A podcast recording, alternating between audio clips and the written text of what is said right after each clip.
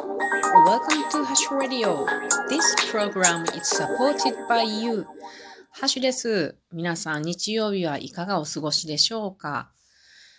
今日はなんとも気持ちの悪い話となってしまいますが、山ビルの話をしようと思います。なのでね、昼の嫌いな人は今日は聞かないでください。はい。えっとね、昨日私は森林整備じゃないわ。竹林整備をしてきたんですね。それでめっちゃくちゃ楽しかったですっていう話をしたんですけれども、実は昼祭りだったんですね。恐ろしい感じでした。なので、いかんいかん、これは皆さんも昼まみれになってはいけないと思ったわけで、久しぶりにね、昼のシーズンになってきましたので、今日は昼についてお伝えしようと思います。皆さんも気をつけてくださいね。えー、昼がどんな時に出やすいかっていうと、まあ昨日みたいな日なんですけれども、皆さんの地域ってもう梅雨入りしましたか？九州とか四国とか、あと中国地方はもう梅雨入りしましたね。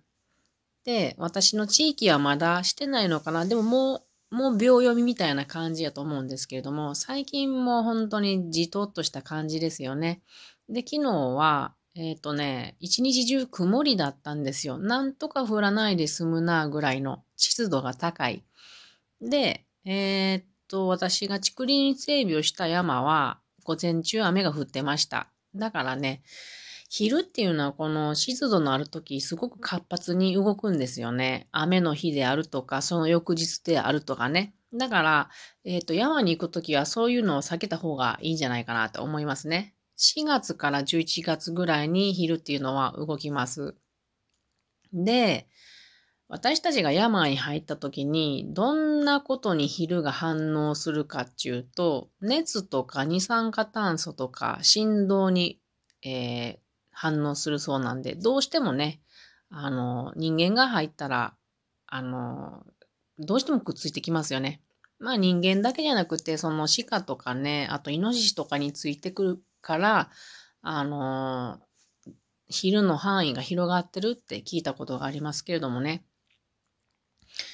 で、山ビル、山にいるのは山ビルだと思うんですけども、その沢沿いとかもありますからね。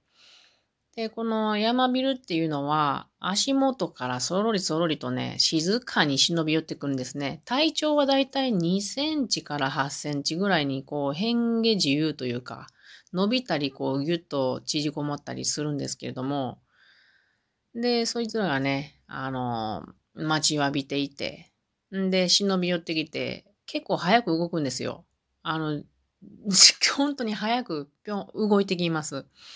で、忍び寄ってこうなんか靴の隙間とか、あの肌の出ている首の隙間とかね、本当に隙間からね、入ってくるんですよ。昨日はね、あの、ある人は手袋に一箇所小さながある穴が開いてたんですね。そこに入ってたっていうことで、どうやって昼ってそんな見つけるんだろうねっていう話をしてたんですけど、なので穴を開けないようにしてください。あの、隙間を開けないように、うん、スパッツを履いて、その上から、あの、靴下とかいうのはいいんだろうなとは思いますけれどもね。うん。で、まあそういう隙間から、えー、体に入ってってですね。で、皮膚の柔らかいところを探して、噛みやすいからね。んで、そこを削るようにして傷つけてですね。んで、血を飲むわけです。ずっと吸着してるわけですよ。でもその間、大体みんな気づかないんですよ。なぜならば、吸血時に麻酔効果、そして血液を固まらないようにさせるヒルジンっていうのを出しながら、それから吸うんですね。なので、みんな知らないうちに吸われてて、血だらけになってるんですよ。なんかこう、私も、この前の秋やったかな、あの、友達と山登り行った時に噛まれてて、でし気づかなかったんですね。だけど友達がいきなり、どうした？とか言うもんで、何？って思ったら、あの、脇腹がなんかこう、切りつけられたみたいに真っ赤になってたんですね。もうびっくりした。まあ、それぐらい気づかないんですよ。だからか、痛くもないし、で、ちょっと噛まれた後は、治る時とかにちょっと痒いかもしれないですけど、そんなに影響はないですね。あの、別にマダニに比べたら、あの、か、そのアナキラフィシーショックみたいなのが何かあるっていうわけでもないので、昼はまあ安全っちゃ安全なんやけど気持ち悪いんですね。なので皆さんも気をつけてください。昼ってね、すごい吸着力があるんで、剥がれないんですよ。引っ張ったってなかなか。で、あの、昨日も仲間がね、あの、噛まれ、噛まれたんですよね、皆さん。なんか、ちょっと昨日の話に戻りますけれども、昼祭りになったんですよね。あの、10人ぐらいで、竹林整備、あ、午前中は10人ぐらいでいて、午後の竹林整備は5人ぐらいやったんかな。午前も午後もみんな噛まれたんですよ。あの、80何歳ぐらいのおじいさんから若い美人の昼が似合わない女の子まで。みんなやられた感じでね。で、どこからっていうと、足の中、足の中じゃな靴の中から5匹ぐらい出てきたとか、あと首にバーンとついてたとか、うんとね、本当に一人の人から4、5匹とかいうのが結構ザラみたいな感じだって怖かったんですよね。うん、でもちょっと一つ、ちょっと話それていくけど、このまま言わしてください。私だけ昼ゼロやったんですよ。これなんで？なんかすごく不思議でした。だって私何にも昼の対策してないし、なんでこれ？あの、昼にとって臭かったの？それともまずかったの？それとも汗かいてて、あの、自然に塩田にな、私の体が塩田になってて立ち、立ち寄れなかったの？